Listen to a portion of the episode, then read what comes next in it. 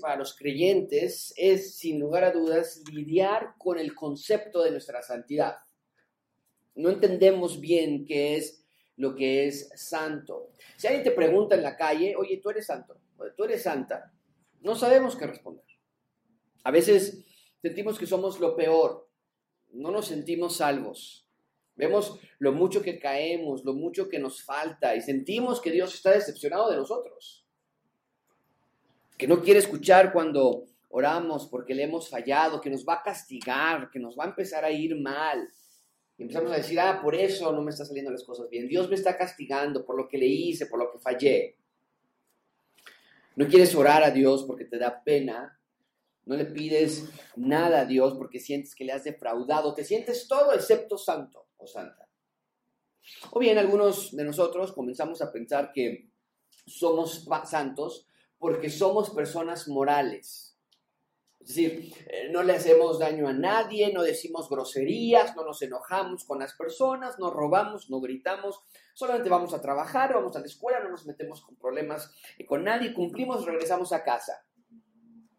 Tal vez no leas la Biblia, tal vez no ores, tal vez no confieses tus pecados, pero si vienes a la iglesia todos los domingos, eh, no entiendes mucho del Evangelio, no sabemos cómo compartir el Evangelio con otros, no te llama la atención escuchar predicaciones, pero tú sientes que estás bien ante Dios porque no haces nada malo.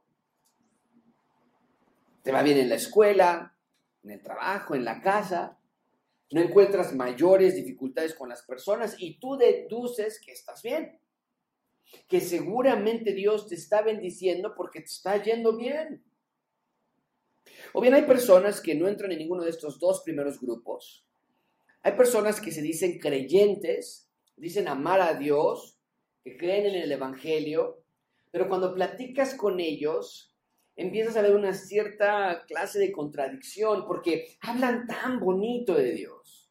Te dicen que lo aman, que sin Dios no podrían existir, son tolerantes con toda clase de dioses. Te dicen que lo importante es disfrutar la vida porque Dios quiere que seas feliz. Te dicen que desde chicos son cristianos, pero no leen sus Biblias, no entienden el mensaje, su conocimiento de Dios es solamente superficial. Y te confunde o te causa esa contradicción porque ellos te aseguran que son seguidores de Dios y que nunca han dejado de creer en Dios y que le oran todos los días y que sienten la energía de Dios en sus vidas, pero sus vidas no reflejan lo que ellos aseguran creer. Su lenguaje está lleno de albur, de obscenidades, cuando se enojan, toda clase de maldiciones y sandeces salen de sus bocas. Las películas que ven son grotescas en violencia, en maldad, en sexualidad. Los memes que se pasan son reprobables. Los mensajes de texto con sus amigos y amigas son inapropiados. La música que oyen es antidios en todas sus letras. La sensualidad con la que se visten o la manera en que buscan el placer en el alcohol te confunden con respecto a su supuesto amor por Dios. Pero ellos están tranquilos. O sea, ellos dicen, son, somos creyentes, amamos a Dios y nos sentimos amados de Dios. No tienen duda que ante Dios Dios nos ve con gran aceptación. Hay un cuarto grupo de personas, esas personas son todo lo opuesto. Este grupo de personas también se dicen ser santos, también se dicen ser creyentes de Dios.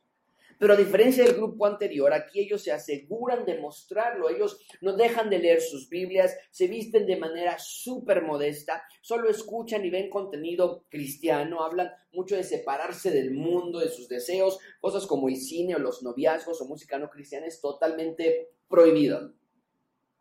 Te exigen asistencia a la iglesia, te, te piden que vayas a todas sus celebraciones, que no faltes, que traigas más personas a la iglesia, que salgas a sus eventos, que des recursos a las iglesias, controlan cada aspecto de tu vida.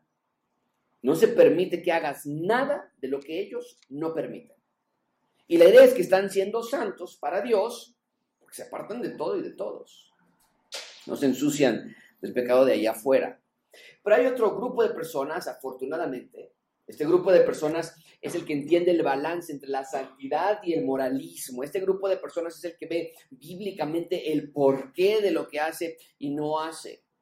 Este grupo de personas hace o no hace las cosas, pero por convicción, no porque se lo impongan, y mucho menos porque quiere quedar bien con Dios. Este grupo de personas disfruta de su libertad en Cristo y alegremente renuncia a ciertas cosas por amor al más débil. Pero también continúa haciendo otras cosas en total libertad de conciencia. Este grupo de personas entiende la santidad bíblicamente y sabe que no hay nada que pueda hacer para separarse del amor de Cristo, pero también sabe y entiende que su vida ya no es suya.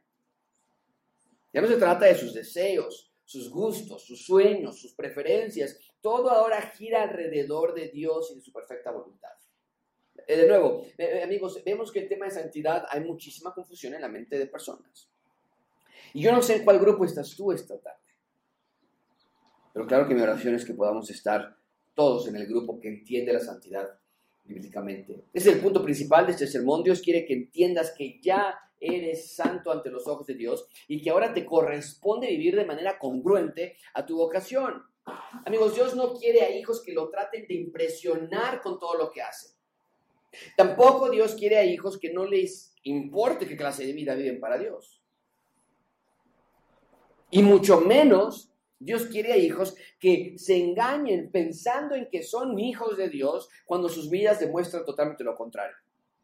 Así que esta clase es de suma importancia para tu salud espiritual y espero que sea práctica para ti, que te ayude a entender bíblicamente la santidad que Dios nos pide. vamos a ver tres puntos. En primer lugar, vamos a ver la santidad posicional, después veremos la santidad versus el moralismo, la diferencia entre uno y el otro, y finalmente vamos a estudiar la santidad práctica. En primer lugar, vean conmigo la santidad posicional. Número uno, la santidad posicional. Vean por favor el libro de Efesios capítulo 1, versículo 3, está en la pantalla, dice la palabra de Dios, bendito sea el Dios y Padre de nuestro Señor Jesucristo, que nos bendijo con toda bendición espiritual en los lugares celestiales. Y vean, el, el, lugar de esta bendición es en Cristo. Él es nuestro punto de referencia de esta bendición, es en Cristo. Nos bendijo y nos escogió, vean esto, nos escogió en Él, en Cristo. ¿Cuándo lo hizo? Nos dice el texto, desde antes de la fundación del mundo, para que fuésemos, esta es la palabra, santos y sin mancha delante de Él. Lo primero que tenemos que entender cuando hablamos de santidad es que la santidad no es algo que nosotros obtenemos o logramos en base a nuestras propias fuerzas, todo lo contrario, en tus propias fuerzas tú eres débil, pecador e infiel. Esa es nuestra característica natural. Permíteme darte esta definición. La santidad habla de propósito y función. Es decir, hemos sido apartados para Dios, pero ya ante Dios ya somos limpios delante de Él. Entonces, la Biblia nos enseña que no hay nada que puedas hacer para que seas santo en tus propias fuerzas. Muchas veces se utiliza la palabra santo con una connotación burlona, ¿no es cierto? ¿Has escuchado tú frases como que te dicen, ah, tú te crees muy santo? Ah, tú santurrón, tú eres un santito. ¿Y qué es lo que quieren decir con esas frases? Bueno, la idea detrás de esas, esos ataques o esas burlas es que te estás haciendo pasar por algo que no eres. Estás haciendo pasar por muy bueno o inocente, ¿no es cierto? Esa es la connotación que hay. Y la idea de la santidad, de esa, idea de santidad, se queda tan arraigada en nuestras mentes que cuando nosotros nos acercamos a las escrituras y leemos que dice ahí ser santos, pensamos que lo que nos está diciendo es eso, aparentar algo que no somos, portarnos bien, ser buenos. Y esa idea es incorrecta. Vean de nuevo el versículo 4 lo que nos dice el texto. Según nos escogió, esto es Dios, nos escogió en Cristo antes de la fundación del mundo para que fuésemos santos y sin manchas delante de Él. Ya ves, en este versículo, ya ves dónde queda tu esfuerzo para ser santo. ¿Ya viste dónde queda tu esfuerzo para ser sin mancha delante de Dios? O sea, ¿qué es lo que tú hiciste según este versículo para ser santo y sin mancha delante de Dios? Porque tú podrías decir, ah, bueno, para ser santo y sin mancha necesito ir a la iglesia, necesito leer la Biblia, necesito obedecer. Y no es así. El texto claramente pone el énfasis en Dios, no en ti. Él te escogió, Él te escogió en Él. Y Él te hizo santo y sin mancha. Y todo esto sucedió en un marco que, que va más allá de tu existencia. Nos dice el texto que lo hizo antes de que siquiera el mundo fuese creado. Obviamente la idea es que te hizo santo y sin mancha, te adoptó, te preparó, te predestinó desde antes de que tú nacieras. Entonces, posicionalmente, tú ya estás situado en una perspectiva en la que Dios ya te ve a ti como santo y sin mancha. Y creo que todos nosotros entendemos ese concepto, pero cuando lo llevamos a la práctica, nuestra carne quiere pagar a Dios lo que nosotros consideramos como deuda. ¿A qué me refiero con esto? Que muchos de nosotros entendemos, claro, las salvaciones de Dios, Josué, yo sé que Él perdonó todos nuestros pecados, solamente la vida perfecta del Señor Jesucristo pudo pagar por mi vida culpable, en la cruz Jesús llevó todos mis pecados, Él, él, él se hizo inocente, el inocente se dio por el culpable, lo entendemos, pero en la práctica pensamos que le debemos mucho a Dios. Y ahora, de alguna manera u otra, nos toca a nosotros pagar la deuda a Dios y pensamos que el método de pago es obediencia, seguir sus mandamientos, ser buenos hijos. No queremos defraudarle, no queremos quedarle mal. Porque pensamos que al portarnos bien, al leer la Biblia o venir a la iglesia, Dios ve nuestro esfuerzo y nos va a bendecir. Pero cuando fallas y no lees y no te portas bien, Dios te va a ver con malos ojos, nos va a ver como pecadores, como rebeldes. Bueno, todo eso es mentira. ¿No es así? ¿Por qué? Porque tu estatus ante Dios, afortunadamente, no se basa en tus obras, sino en la de Jesús. Por eso, no nos, no nos dice el texto que nos hizo santos y sin manchas en ti mismo. El texto nos dice que nos hizo santos y sin manchas en Él. Porque Él no falla, tú sí. Porque Él no erra, tú sí. Él no se equivoca. Amigos, tengan esto muy en claro. Si eres salvo, genuinamente salvo, cuando Dios te ve, Él ve a Jesús. Él ve la obra perfecta de Jesús en la cruz. Literalmente, Jesús nos revistió de su perfección y con su justicia. Por eso dice que somos santos sin manchas y sin mancha en Él no en nosotros, porque tú no tienes ninguna justicia, yo no tengo ninguna justicia propia, es solamente la sangre del Señor Jesucristo la que nos cubre de todo pecado. Es lo que Pablo está enseñando en Efesios 1. En amor nos predestinó para ser, vean esto, adoptados. Hijos suyos, no éramos sus hijos, pero Él nos adoptó. Y el método de transacción no fue tus obras, sino fue el Jesucristo, por medio del Señor Jesucristo, según el puro efecto de su voluntad. No fue por tus buenas obras, y dice Pablo que eso lo hizo para alabanza y la gloria de su gracia, en la cual nos hizo ya aceptos en el amado. En quien tenemos redención por su sangre, el perdón de pecados, según las riquezas de su gracia. Es por eso que ya eh, nos, Dios nos ve santos, por la sangre de Jesús que nos dio perdón de pecados. Entonces, si eres verdaderamente salvo y salva y te preguntas, oye, ¿soy santo? O, oye, ¿soy santa? Puedes categóricamente decir sí, soy santo en Cristo, por su amor y para su gloria. Así te ve Dios. Cuando lees tu Biblia todos los días, o cuando se te van dos semanas sin leerla, Dios te ve igual. Porque la sangre de Jesús con la que te compró, ni ganó valor cuando leíste la Biblia todos los días, ni perdió valor cuando la dejaste pasar por semanas. Su sangre nos limpió de todo pecado, incluyendo el que no hayas leído tu Biblia por semanas. Entonces, Dios no se impresiona por tus buenas obras. Si estamos hablando de buenas obras, Dios te salva de tus malas obras y la única buena obra que ve es la que el Señor Jesucristo hizo en la cruz.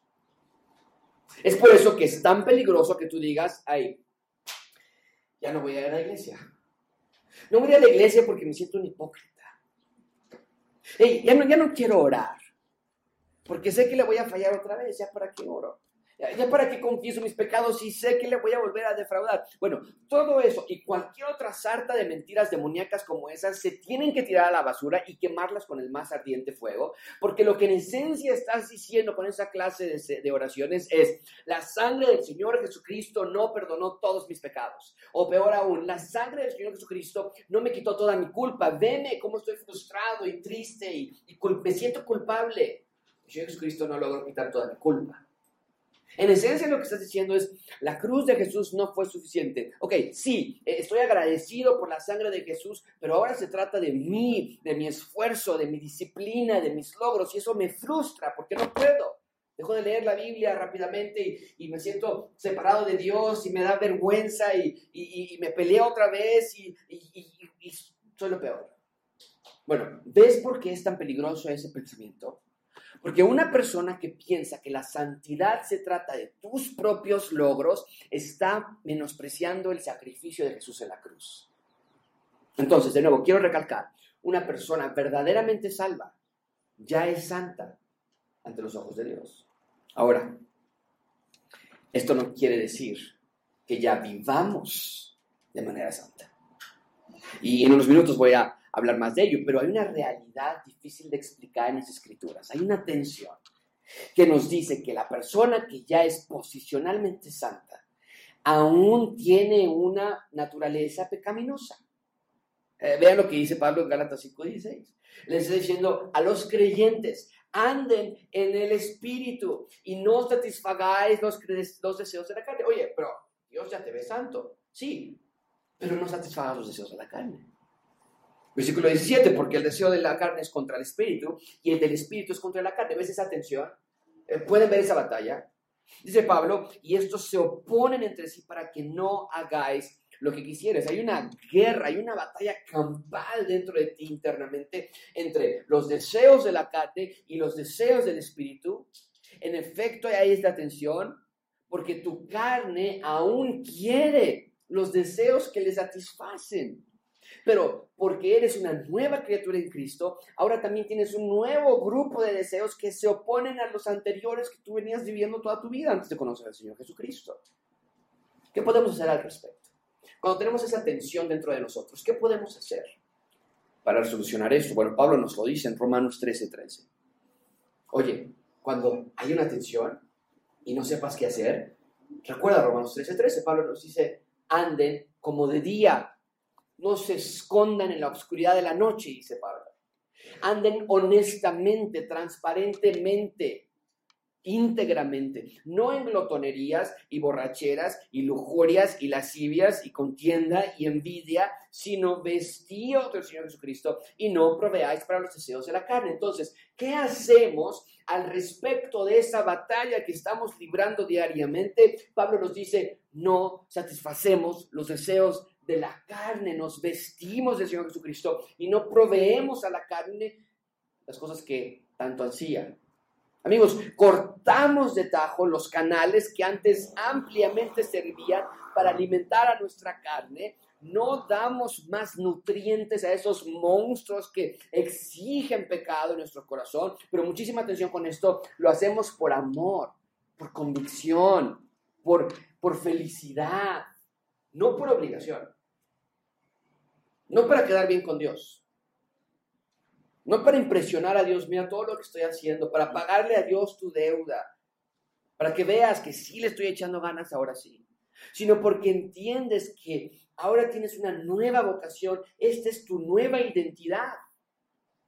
Ahora, muy brevemente examinemos la diferencia entre santidad y moralismo, porque me temo que hay muchísima confusión al respecto. Vean conmigo en segundo lugar la santidad y el moralismo. Mateo capítulo 12, versículo 34. Nos dice el texto, generación de víboras. Bueno, una víbora es primordialmente venenosa, la mayoría de ellas. Entonces hay un veneno en el que el Señor Jesucristo va a, a describir a esta generación, este grupo de personas. Y les dice, generación de víboras, veneno. Porque, ¿cómo es que pueden tratar de hablar lo bueno cuando ustedes son malos? de la abundancia del corazón habla la boca, dice el hombre bueno, del buen tesoro del corazón, saca buenas cosas y el hombre malo, del mal tesoro, saca malas cosas. Este texto es impresionante. El Señor Jesucristo está confrontando a los religiosos de Israel, un grupo que es sumamente, profundamente moral, se jactaban de lo bueno que eran, pero mucha atención con esto. Jesús no estaba impresionado en lo mínimo por sus vidas morales. El Señor Jesucristo, al contrario, los expone, les dice, hey, ¿cómo pueden ustedes hablar lo bueno siendo malos? En otras palabras, les es imposible tratar de ser buenos cuando lo único que hay dentro de ustedes es maldad. Por eso Jesús concluye diciendo, de la abundancia del corazón habla la boca. No hay nada bueno dentro de ustedes, en su corazón, por lo tanto no pretendan ser buenos. Pero tienes que ponerte en la audiencia de ese día por un segundo. Cuando los judíos escucharon que el Señor Jesucristo les dice, los fariseos no son buenos, sino malos, los judíos empiezan a rascar la cabeza y dicen, ¿cómo, cómo, cómo que no son buenos? O sea, no había nadie en la cultura judaica que tuviera un, alto, un más alto estándar de moralismo que los fariseos. Los fariseos eran sumamente, sumamente morales, pero mucha atención con esto. El problema, es que, el problema no es que hacían obras buenas, el problema es que no eran hombres santos. No era que hacían o no hacían obras buenas, el problema es que no eran hombres santos. Amigos, el moralismo se parece mucho a la santidad, pero no es lo mismo. El moralismo exige obras, acciones, presentaciones de bondad. El moralismo te prohíbe hacer cosas malas y te exige hacer cosas buenas. Las personas morales no engañan a sus esposas. Las personas morales no van a fiestas, no se emborrachan, no ven pornografía. Las personas morales quieren ayudar a los pobres, quieren servir a los más necesitados, quieren ser buenas personas. Y podríamos pensar, bueno, Josué, pero pues, ¿qué tiene de malo todo eso? Bueno, la respuesta es nada y todo al mismo tiempo. ¿Por qué? Porque en un primer plano, sí, todas esas cosas son muy buenas, pero el problema es que las personas morales hacen esas cosas y más para apaciguar su conciencia, para sentirse bien consigo mismos, para recibir la atención que viene de afuera cuando estás haciendo estas cosas buenas en la sociedad, para recibir mucha atención con esto. Las personas morales hacen esto, este tipo de cosas, para recibir bendición de Dios. Quieren. Entonces no hay diferencia entre, por ejemplo, ir a un casino entonces, en un casino todos nos volveremos muy generosos en un momento, ¿no? ¿Cuánto? Pues todo lo que yo ahorita yo doy. Pero no es un acto de generosidad. Estás buscando una transacción, quieres que de vuelta se te dé más. Y la persona moral actúa así. Hago esto para que Dios me dé más. El moralismo es un veneno, es lo que el Señor Jesucristo está enseñando, porque este veneno entra a las personas y engaña a las personas ataca tu sistema nervioso, tu sistema central y te engaña en pensar que estás siendo bueno sin necesidad de estar siendo santo en tu manera de vivir.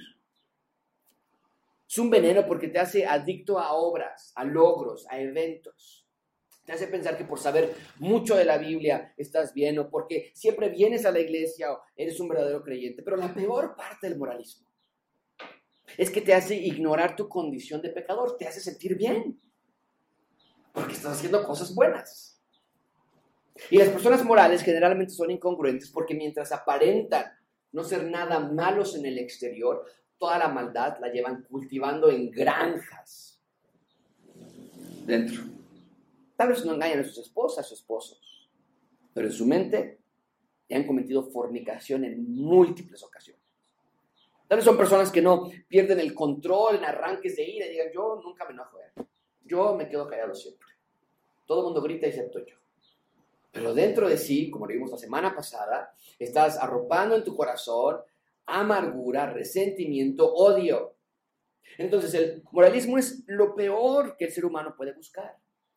No así la santidad. ¿Cuál es la diferencia entre la santidad y el moralismo? Entonces tenemos la parte que la santidad ante Dios, nosotros ya somos santos, pero ahora en la manera práctica, ¿cómo vivimos de manera santa?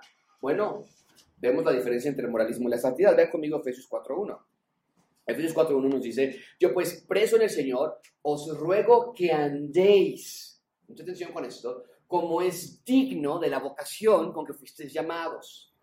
Pablo es clarísimo en decir que los que, noten eso, los que ya somos salvos, tenemos una nueva vocación, es un nuevo llamado, es un nuevo rol, es un, es un nuevo empleo. Amigos, mucha atención con esto. Esta es la diferencia más clave de la santidad y el moralismo. La santidad busca, se enfoca en andar dignos de nuestra vocación como hijos de Dios, mientras que el moralismo busca aparentar que lo estás haciendo. Entonces, la santidad te dice, no, tenemos que aprender a vivir de manera que sea congruente con lo que ya somos ante Dios. El moralismo te dice, ah, yo tengo un atajo. Te puedo enseñar cómo aparentar, como que en realidad estás buscando cómo vivir una manera santa. ¿Ves la diferencia? El problema entonces no está tanto en las cosas que haces o no haces, sino en la razón por las que las haces o no las haces. El moralismo se enfoca en lo exterior para que parezca de fuera que andas digno de la vocación con que fuiste llamado. Pero la santidad se enfoca en el interior para que andes en el exterior digno, no nada más aparentes estar haciéndolo, sino que andes efectivamente digno de la vocación con la que fuiste llamado. La santidad es querer ser apartado para Dios, no para impresionar a las personas, sino porque quieres ser como Dios, es tu Padre, lo quieres imitar, le quieres seguir, quieres copiarle su forma de ser, quieres ser la imagen de Dios, porque fuiste creado a imagen y semejanza de Dios. La santidad es apartarte de ti mismo para darte a Dios. Es lo que Pablo enseña en Efesios 5.1. Sed pues imitadores de Dios como hijos amados ya son amados, no tienen que hacerlo para que tengan más aceptación delante de Dios, tienen que imitar a Dios porque ya son amados, no para ser amados. El punto es esto. Los que somos hijos de Dios tenemos la habilidad, la capacidad que Dios nos da de imitar a Dios. Y lo contrario también es cierto. Los que no son hijos de Dios no imitan a Dios, no porque no quieran, sino porque no pueden porque no es su padre, no tienen la capacidad de ser como Dios es. Es lo que Pablo continúa explicando en el versículo 2. Vean esto, pero quiero que quede muy claro esto. ¿eh? Ya somos hijos de Dios. Y vean lo que Pablo les va a decir a los efesios, que ya son hijos de Dios. Vean lo que les dice, versículo 2. Y andad en amor. Evidentemente había personas en la iglesia de Éfeso que no andaban en amor. Y Pablo les tiene que llamar la atención y decirle, ustedes ya son hijos de Dios. Traigan congruencia entre su llamado y la manera en que están viviéndolo. Andar en amor como Cristo también nos amó y se entregó a sí mismo por nosotros, ofrenda sacrificio a Dios en olor fragante. Pero, iglesia de Éfeso, y aplicable también a la iglesia de gracia abundante, fornicación, toda inmundicia y avaricia, ni aún se nombre entre vosotros. ¿Por qué? Porque no les conviene a los que ya son santos. No hay congruencia, no hay manera en que puedas cohabitar uno con el otro. Es lo que está diciendo Pablo. No puede haber personas practicantes fornicarias y que piensen que son santos. Pero estaban yendo a la iglesia, ¿ves? Pero estaban leyendo las cartas que Pablo escribía, ¿ves?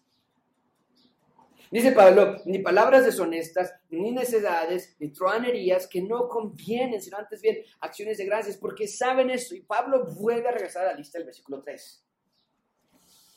Vuelve a, agarrar el, martillo y darle otra vez a clavo y decir, porque recuerden, iglesia, los fornicarios, los inmundos, los avaros, los idólatras, no tienen herencia en qué? En el tema principal que yo argumento que es el tema principal de toda la Biblia, que es el reino de Dios. No tienen herencia, no son ciudadanos, no traen un pasaporte que puedan decir sí, porque su vida no es congruente con el llamado.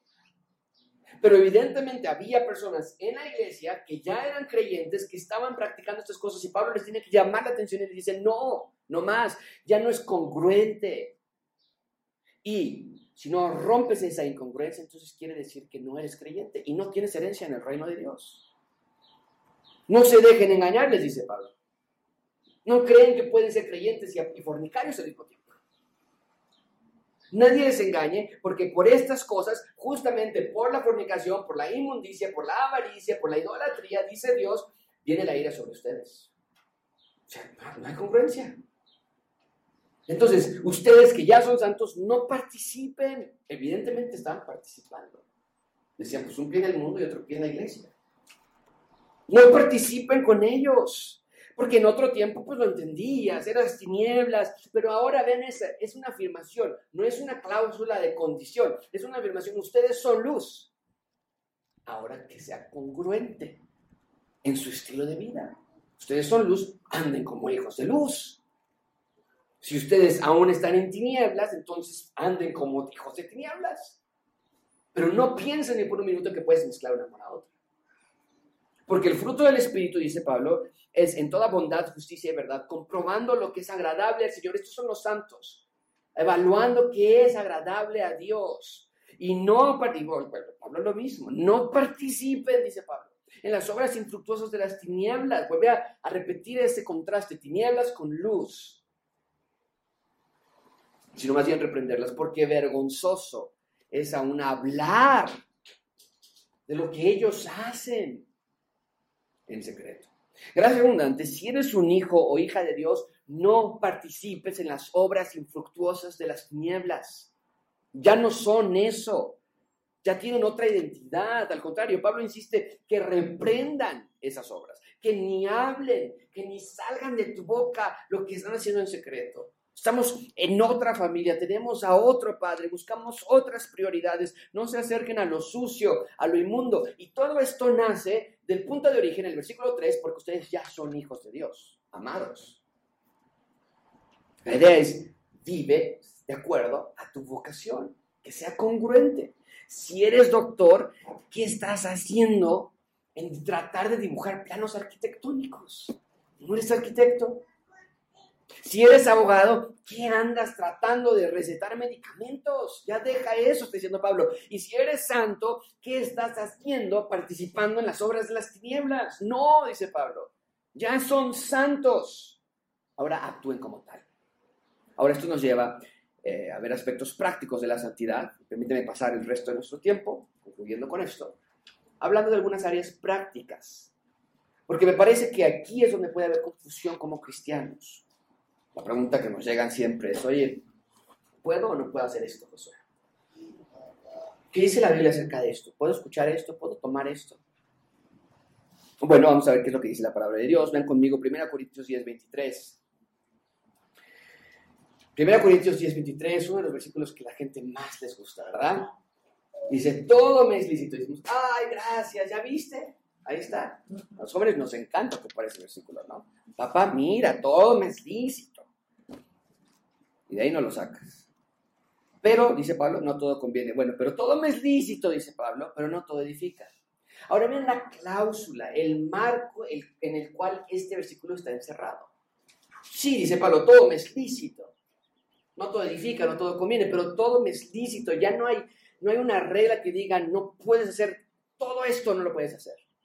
Pero Pablo encierra esto en el marco del versículo 24, que nadie que esté tratando de aplicar el versículo 23, nadie puede hacerlo buscando su propio bien, sino el del otro.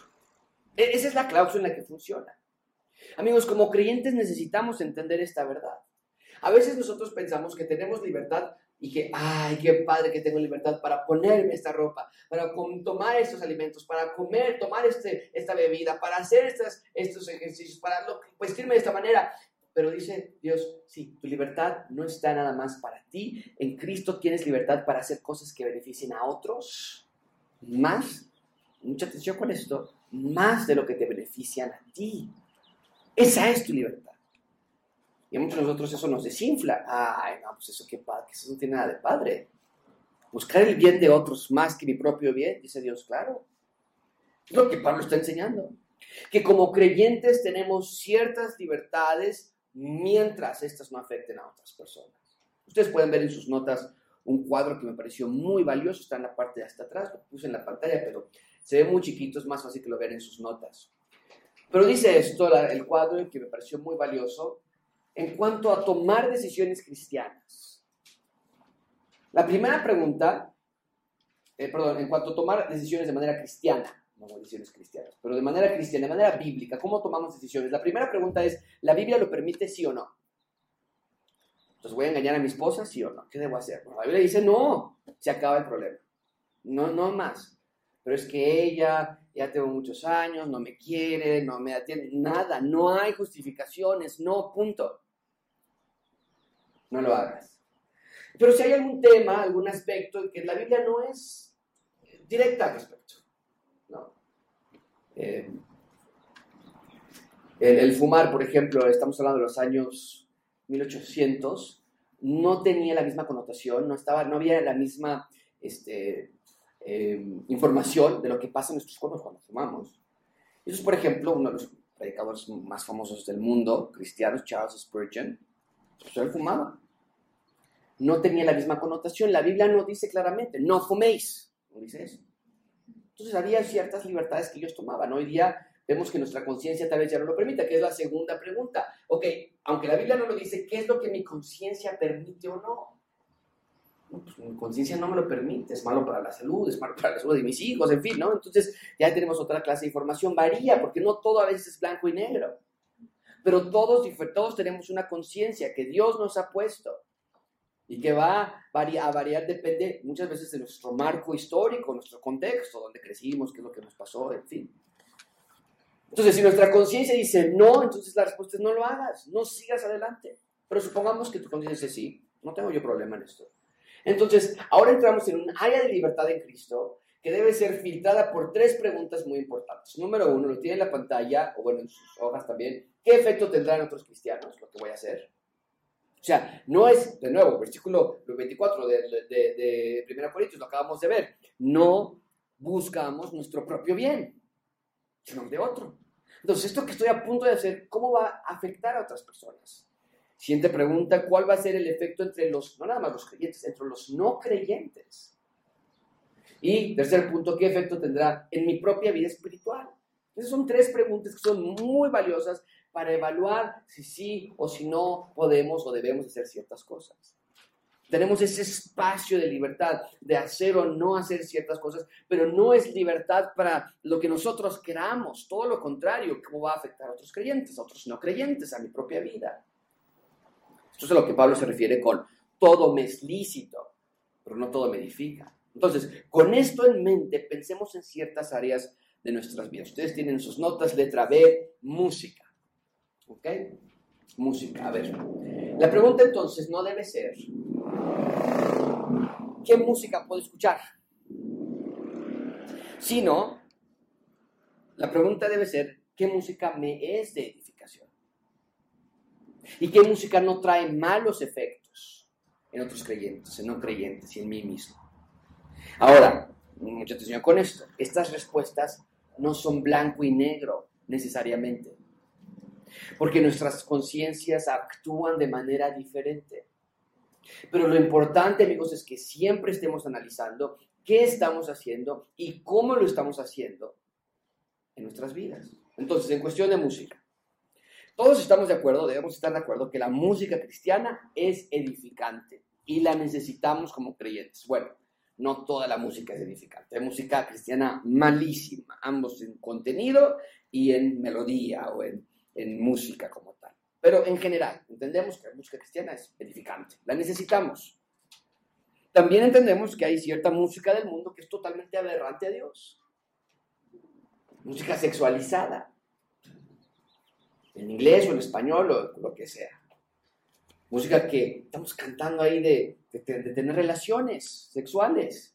Música que es anti Dios, carnal, inmoral, con obscenidades. Bueno, todo eso nos dice, la primera pregunta, ¿la Biblia lo permite? No, no permite que estemos viendo esa clase de contenido. Entonces, no, no puedo escuchar esa música, se acabó. Pero también sabemos que no toda la música del mundo es así música romántica, música clásica, música suave. ¿Podemos escuchar esa música? No tiene nada de sexo, no tiene nada de carnal, no tiene nada más está hablando esposo, esposa, una música romántica, se la quiero dedicar a mi esposa, estamos escuchando algo ahí cenando y está mal. Bueno, es algo que tú debes decidir.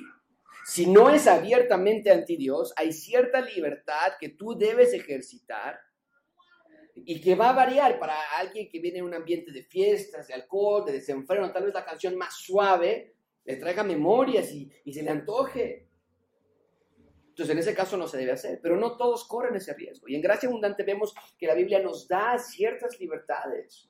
Tenemos conciencias que con la ayuda de Dios podemos usar para tomar decisiones sabias. Sí puedo decir, y sí debo decir, que la mayor ingesta de alimento musical que tú consumas debe ser de contenido espiritual. Lo necesitas. Que nutra tu alma, que te alimente. Pero también hay espacios libres, de pronto estás haciendo un ejercicio, estás lavando los trastes, algo, y junto con tu conciencia y con la ayuda del Espíritu Santo te van a ayudar a tomar decisiones bíblicas. Bien, letra C. ¿Qué del entretenimiento? Voy a ir un poquito más rápido porque mucho de esto se va a repetir. Pero es lo mismo. No podemos ver películas series, y mucha atención con esto, videojuegos que tengan un alto contenido de sexualidad, de muerte, de tortura, de satanismo o cosas por el estilo.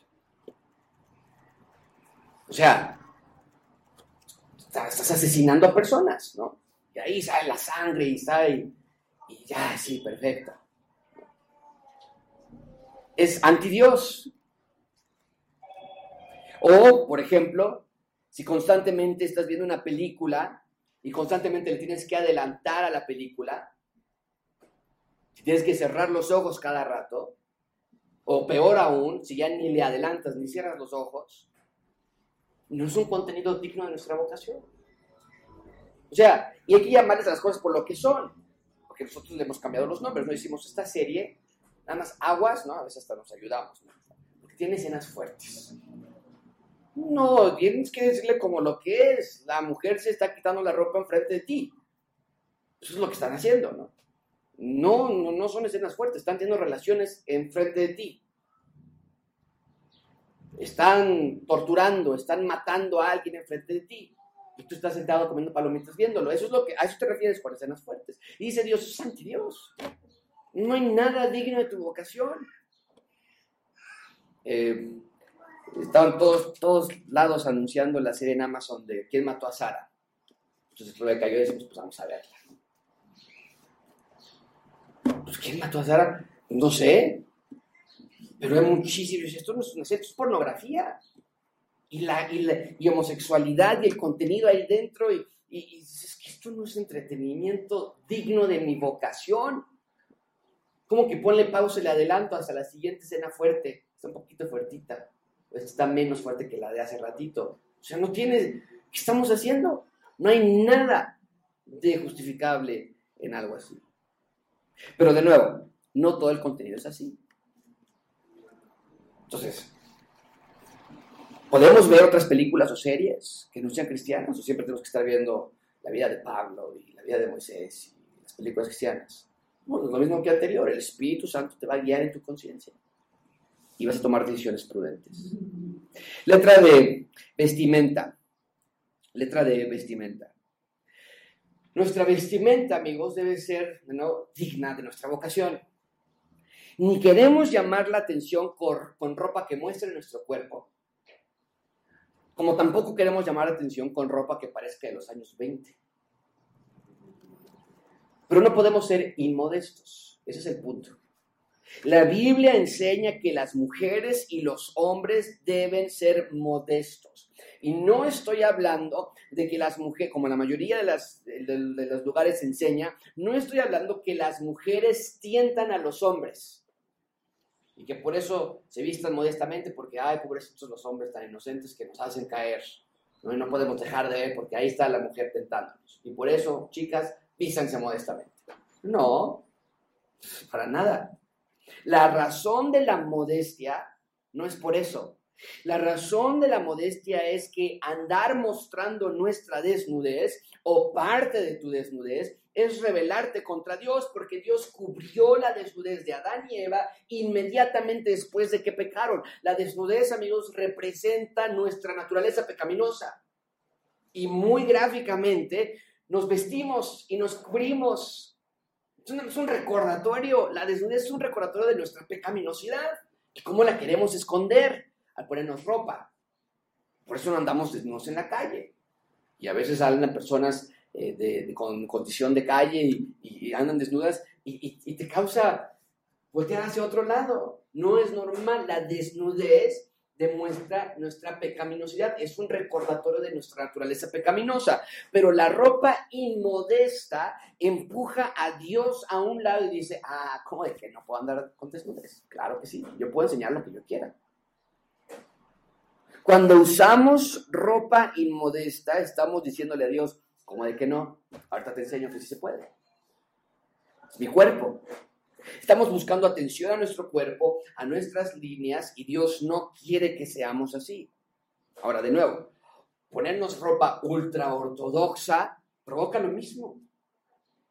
En Estados Unidos están varios grupos así, están los Amish, están los Quakers, y tú estás eh, allí, por ejemplo, nos pasaba mucho que íbamos a Walmart y llegaban en carrozas, porque tampoco ocupan carros, ¿no? llegaban en carruajes. Es lo más extraño, porque ellos viven como en los 1800. Y, y, estás en el estacionamiento y tú te metes en tu carro y al lado viene el caballito y se estaciona junto a ti. Es lo más increíble, es extraordinario. Y se baja el señor y se baja la señora, y ahí amarran a su caballo y la mujer viene desde acá hasta abajo cubierta y vestida. ¿Y qué es lo que pasa? Entran a la tienda o al lugar y todas las miradas se van hacia ella o hacia él. Es lo mismo. Estás llamando atención para ti. Yo me puedo comprar un traje súper modesto en alguna tienda y, venir aquí y decir, mira, estoy modesto, pero realmente quiero que todo el mundo me vea mi traje y que me digan, oye, qué bien te ves, estás llamando a Eso no es modestia. Entonces, como ciudadanos del reino de Dios queremos ser sabios, tenemos libertad en Cristo, pero si estos pantalones están súper apretados o si esta camisa está súper pecada porque quiero que vean mis músculos, porque no voy al gimnasio nada más para mí, o sea, que se note, por lo menos que otros me vean, entonces no estoy actuando según mi vocación. Letra E, ¿qué del alcohol? ¿Qué del alcohol? De nuevo, estamos en nuestra eh, lista y decimos, bueno, la Biblia permite borracheras, intoxicación. No, clarísimo. Entendemos entonces, intoxicarnos con alcohol es un pecado que Dios prohíbe. También sabemos que los pastores no pueden tomar alcohol. Dice el texto, los pastores no pueden. Y los diáconos dicen, bueno, no mucho, dice Pablo a Timoteo. Entonces los congregantes dicen, ah, pues nosotros no estamos en esa línea, ¿no? Estamos libres. Entonces se ha acuñado el término de uso moderado del alcohol. Moderado, no, no voy a borrachar. Bueno, en Gracia Abundante nosotros recomendamos la abstención del alcohol. La abstención del alcohol. Y muchas personas aquí nos dicen, bueno, ver, José, Jesús tomó vino. Los discípulos también. Pues, entonces, ¿cómo puede ser malo? Y nosotros diríamos, bueno, ok, está bien. Si puedes reproducir el mismo vino que ellos tomaban, pues lo podríamos entender tal vez. Pero el vino que el Señor Jesucristo tomaba no es el que está aquí abajo en Bacardí, del Oxxo. No son las chelas que se, compran aquí en el Oxxo. No es lo mismo. Sí era un vino que podía llegar a emborrachar a las personas. Pues, jugo de uva fermentado. Claro que sí. Pero no se usaba en las condiciones con las que hoy ocupamos el alcohol. Para desestresarte, para tranquilizarte, o para emborracharte, ¿no? En ese entonces era un vino muy diluido, muchas veces era cuatro partes de agua por una de vino. Y lo hacían como medida de sanitización para el agua, porque no podía decir vamos a comprar una garrafón de Bonafont, o pone un poquito de cloro o hierve el agua. Entonces la gente se enfermaba constantemente, como Timoteo, y le dice Pablo a Timoteo, toma un poco de vino, sanitiza el agua y no había la cantidad de alcohol que hoy tenemos. La fiesta social más importante del Medio Oriente en ese entonces continúa hasta hoy día siendo una fiesta social muy importante, una boda. En ese entonces duraba siete días mínimo. Y no eran siete días de borrachera. Se les acababa el vino. De hecho, el Señor Jesucristo, el primer milagro que hizo fue convertir el agua en vino. Porque se les acabó. No era de que ya se acabó. Pues, ¿cómo que se acabó aquí? No se acabó. Vete por, al Walmart. Aquí la fiesta no acaba. No. Entonces, condiciones, eran condiciones muy diferentes a las actuales. Hoy es distinto. Hay virtualmente un acceso ilimitado al alcohol y nosotros promovemos la abstención. Pero de nuevo, es una, una recomendación que nosotros consideramos sabia. Si sales a comer con tu familia, quieres tomar una copa de vino, dices, yo no voy a emborrachar, no hay ningún pecado en esto, entonces puedes hacerte las preguntas que están en este cuadro. ¿Qué efecto va a tener eh, a mis hijos? Son creyentes más débiles, otra vez no creyentes. ¿Qué efecto va a tener con otros creyentes que están alrededor mío? ¿Qué ejemplo les estoy dando? Vas a decir, bueno, ok, pero si yo estoy en mi casa, estoy solito con mi esposa, mi esposo, comiendo carne, quesos, qué sé yo, pues una, copa de vino que tiene de malo. Y tendrás que revisar tu conciencia y ver qué es lo que Dios pone en tu corazón. Pero quiero que vean esto, amigos. cualquier cosa que tú sientas como tuya, es decir, que tú digas, esto no lo voy a dejar por nada del mundo, porque dice ahí que todo me es lícito y esto yo no le hago nada, daño a nadie y, y yo lo controlo y no va a pasar nada. Cuando tienes esa actitud, entonces algo anda llamando. Si algo te tiene atado y buscas cualquier excusa para decir, mi conciencia me lo permite, no, no, no, mi conciencia, yo estoy bien. Esto no tiene nada de pecado, Josué. Entonces ya estás mal. Debía haber puesto esto en la pantalla, pero lo quiero decir muy enfáticamente. La libertad en Cristo nunca causa esclavitud. Nunca. Tú jamás vas a decir, ah, por esta libertad que yo tengo en Cristo estoy esclavo a esto no puedo dejarlo. Y no lo pienso dejar. Jamás. Porque la cláusula sobre la cual esto funciona, lo vimos en el versículo 24 de 1 Corintios, es cada uno busque el bien del otro, no el suyo. Entonces, el momento que tú dices, tengo libertad en Cristo para consumir esta bebida, para ver esta película o vestirme de esta manera y nadie me va a dejar, nadie va a hacer cambiar de opinión, entonces ya es tu carne. Eso ya no es libertad en Cristo. Para nada. La libertad en Cristo dice, yo entiendo esto, yo, mi conciencia lo permite, la Biblia no lo prohíbe, pero por amor a mis hijos, al cliente más débil, a mi testimonio, no voy a no, no importa. No es algo a lo que yo estoy atado y casado. Pero cuando esto se demuestra como una actitud de decir, no, no, pero ¿por qué? Eso es lo único. Yo llego de la casa y para relajarme no le hago daño a nadie y yo, nada. Entonces puedes ver tu corazón. Ya no es libertad, suena más bien como esclavitud. ¿Cómo podemos concluir este sermón, amigos? Sean santos como Dios es santo. Síganle, ámenle y búsquenos sobre cualquier otra cosa. Mucha atención con esto. Nada se debe interponer entre la voluntad de Dios y tus deseos. Si la voluntad de Dios es antagónica o contraria a los deseos de Dios, si tu voluntad es antagónica, entonces o Dios tiene que ceder o tú tienes que ceder. Pero no pueden ser los dos al mismo tiempo. Y Dios nunca va a ceder. Su voluntad nunca cambia. Entonces tú debes llegar al momento en que tus deseos deben estar sujetos a los deseos de Dios. Y vivir de esa manera. Porque el momento, en que, el momento en que empiezas a salir y decir, no, esto es lo mío, yo quiero hacerlo así, yo quiero vivir de esta manera, estás siendo rebelde ante la voluntad de Dios. Y sobre todo, lo más importante de todo, es que lo hacemos porque esa es nuestra vocación. Ese es nuestro llamado, esa es mi identidad. No para que Dios ya me bendiga y para que ya me saque de este apuro y para que me quite esta enfermedad y para que no me vaya a ir mal, sino porque yo sé que esta es mi vocación. Somos hijos amados, somos hijos de luz, entonces andamos como tales. Vamos a orar.